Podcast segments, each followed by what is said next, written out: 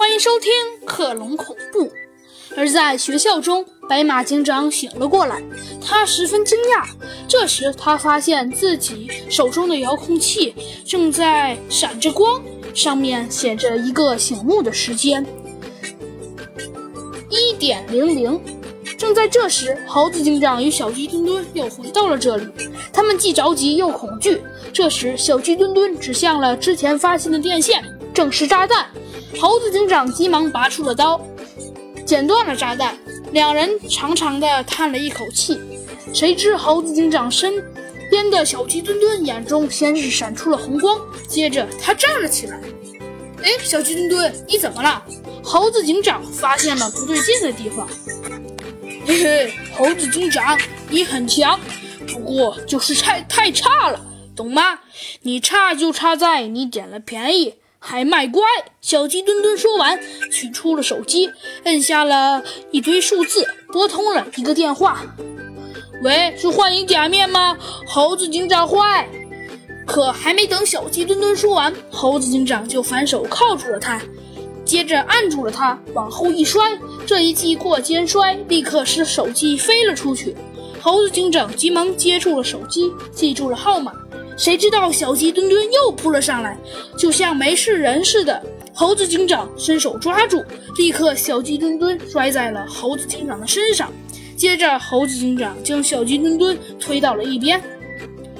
嘿，不错啊，好身手啊！小鸡墩墩冷冷的一笑。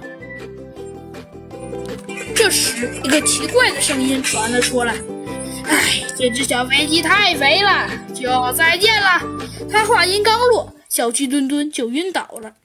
而在警局中，猴子警长开始搜索起了弗兰熊以前传给幻影假面的那些资料，不由得吃了一惊，竟然都与克隆有关。这时，他想起了曾经的克隆者联盟。忽然，弗兰熊持着枪对向了猴子警长，猴子警长吓了一跳。这时，弗兰熊开口了：“你就不看看地下基地吗？”什么？猴子警长一头雾水。忽然，子弹如巨网般射击来，这个控制他的人竟然控制了警察局。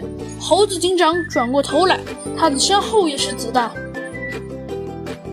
猴子警长，这仅仅是为你敲了敲警钟，下次我可就不客气了。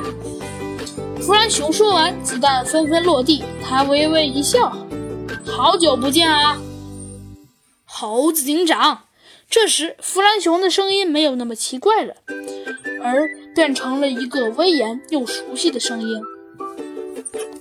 你好啊，猴子警长，我是不是很厉害？”你是不是很羡慕？我是不是天才呀？嘿，我通过了我的天才智商，成功的骗过了你。